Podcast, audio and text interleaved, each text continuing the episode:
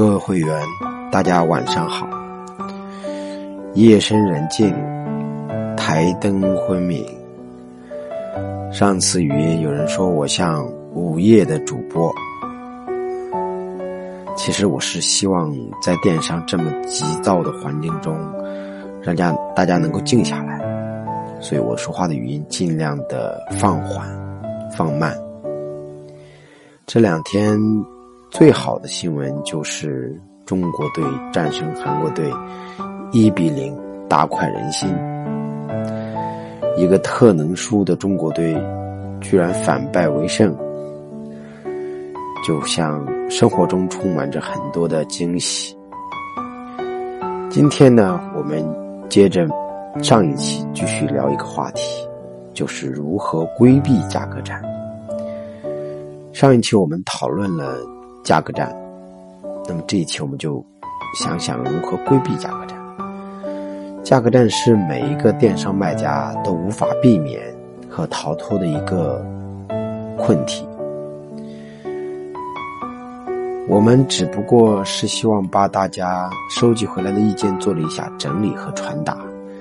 我的水平也很有限，并不是说这一期就真的能为大家举出什么绝招，可以让大家规避价格战。只是给大家提一些思路和思考，我们是不是非打不可？做电商是不是一定要打价格战？那么打价格战有几种打法？我相信这些都是很多人想去了解和关注的问题。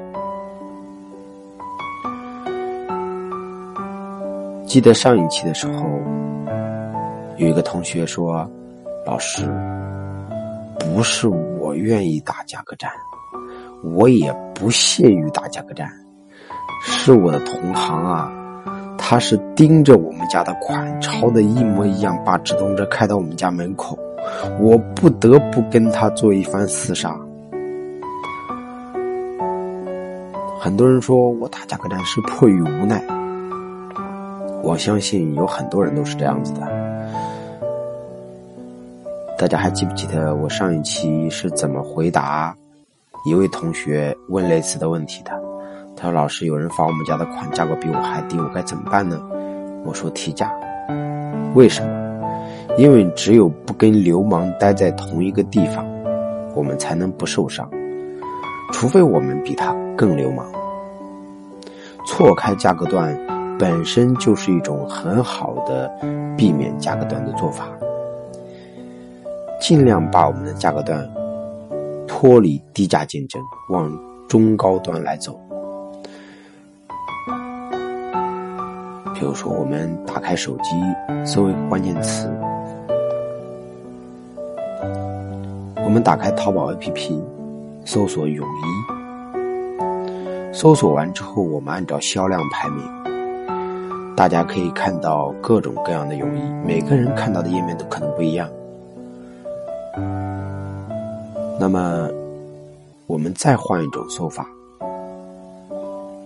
搜两百块钱以上的泳衣，自己手动输入，按销量排名，然后你会发现什么呢？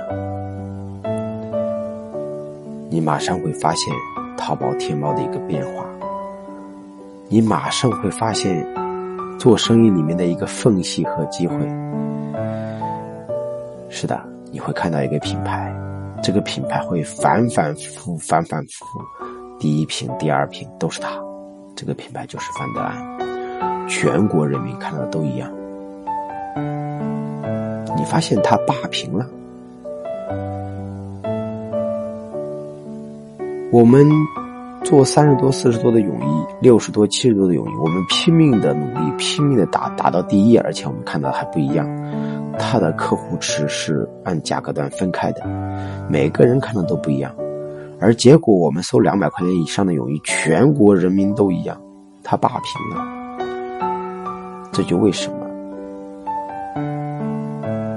他能做得很好，因为没有人跟他竞争，那个价格段就他做的最好，也没有多少人做那个价格段。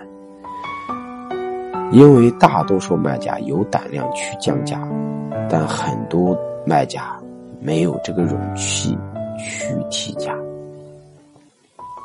比如我们在搜索女高跟鞋，我们搜索高跟鞋，按销量排名会看到各种各样的高跟鞋，对吧？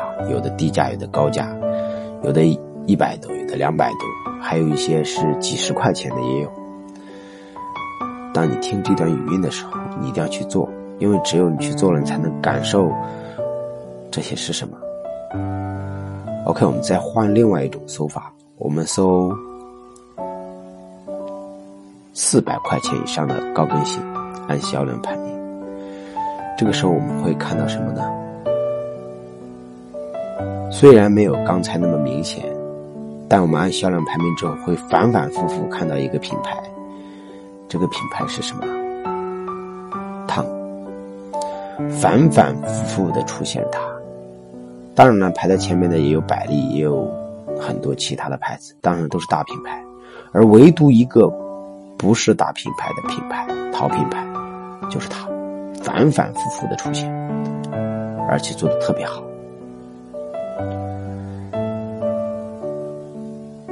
为什么他们能做得好？因为他们。坚持不跟流氓待在同一个地方，因为只有不跟流氓待在同一个地方，我们才可能面临的竞争破坏率最小，我们才可能不去关注那个十九块九、二十九块九，它的转化率和点击，它每天发多少货，这都不是我们需要去关心的。我们只需要关心我们的客户有多少，我们的利润有多少。因为我们需要记住一句话：在网上不管卖多便宜，都有人觉得贵；在网上不管卖多贵，都有人会买。只不过我们选择了什么价格段而已。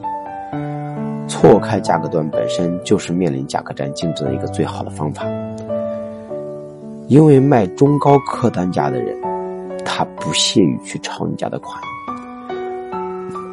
他不屑于与你打价格战，他不屑于页面跟你长得一样，所以，往往像超款、盗图、低价竞争、客户素质极低的情况，大多数是在打价格战的卖家里面出现的。除了这种情况以外，还有别的方式可以应对价格战吗？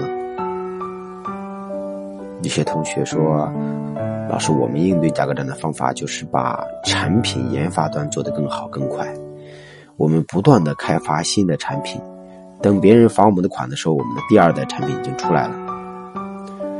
当然，这也是一种方法，说明这个老板非常懂得电商的核心是什么，就是产品力。”当然，这就需要一个卖家，他有强大的供应链体系和产品更新迭代的设计能力。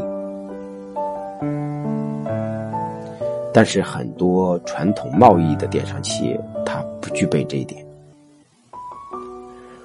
那么，除了这种方法以外，还有什么方法可以规避价格战呢？首先，我们应该知道价格战出现的核心是什么，就是因为我们卖的是一模一样的东西，才会出现价格战。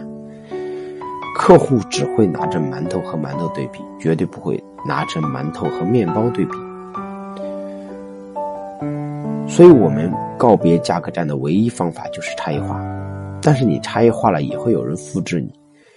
这就是我在六天六夜的大课里特别强调的一点，就是叫做品牌防御。我们要学会把我们的卖点都注册了。比如说，周黑鸭会把锁鲜注册以后，你就不能说你的鸭脖是锁鲜的了。那么苏泊尔做的电饭煲，它叫球福，他把球福给注册了以后，你再做类似的电电饭煲，你就不能叫球福，因为它跟行业传递一个信息：只有球福做出来电饭煲才是可以做出柴火烧的味道。当然，这是一种思路。我在课上讲了很多很多，花一大半天时间在讲这个东西，就是在规避价格战。那么除了这种方法，还有没有别的方法可以规避价格战呢？还有一种就是要学会恐吓消费者。消费者之所以会买低价，就是因为你没有恐吓他。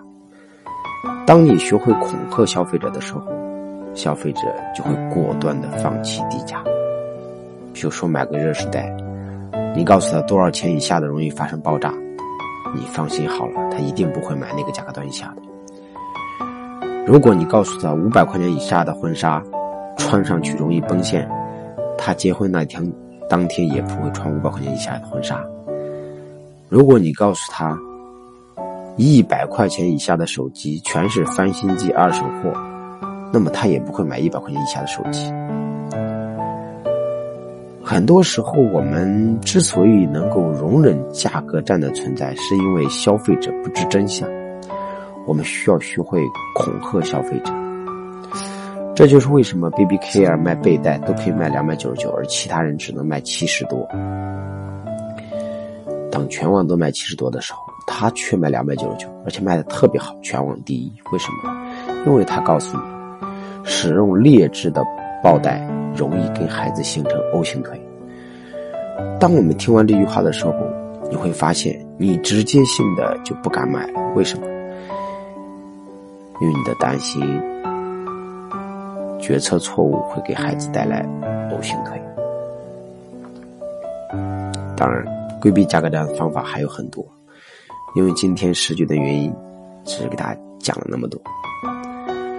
还有一些人说：“老师，我真的不是不想，我不敢，不敢把价格做到中高端，我怕我舍弃了这些低价带过来的。”大量的流量、大量的销量，这些诱惑之后，我这么一摊子人，我突然间改了之后，我就无法养活了。万一不跑量呢？万一没怎么赚钱呢？万一提价卖不动了呢？之所以不愿意脱离价格战，一方面是有低价的诱惑，另外一方面是对中高客单价的恐惧。那么，针对这部分卖家的建议，开两个店。我们共用一类库存，有一类继续做低价大价格战，而另外一类重新全部价格调高，然后重新掌握中高客单价的做法来进行运作另外一个店铺。我们要做到既要去种地，又要去做饭，两条路。我们不能等着那个地里面庄稼长出来的时候我们才吃饭，所以中高客单价，我们不是每个人都能立马去做，所以我们有思路上的区分。当然还有很多很多其他的方法，我也期待着给大家进行探讨。那么这一期呢，我们基本上给大家提了几个小小的建议。当然是水平非常有限，也解决不了大家什么问题。就是希望在这夜深人静的时候，能够让大家有更多的思考，来想一想自己的企业的规划和未来能不能过得更轻松一点，就把钱给赚了。那么也希望大家在收听这个语音之后，在下面。的评论区写下你们的留言交流和你做电商最困惑的东西，以此我来研究下一期的话题该怎么进行讲解。我希望这个像午夜主播一样的有语音，会陪伴着大家走完二零一七年的全过程。并且我们发现每天都在有新的收获，所以我需要听到更真实关于电商的一些困惑呀、疑虑呀、问题。希望大家能够支持我们的这个语音的录播。今天的节目就到这里，感谢大家，我们再见。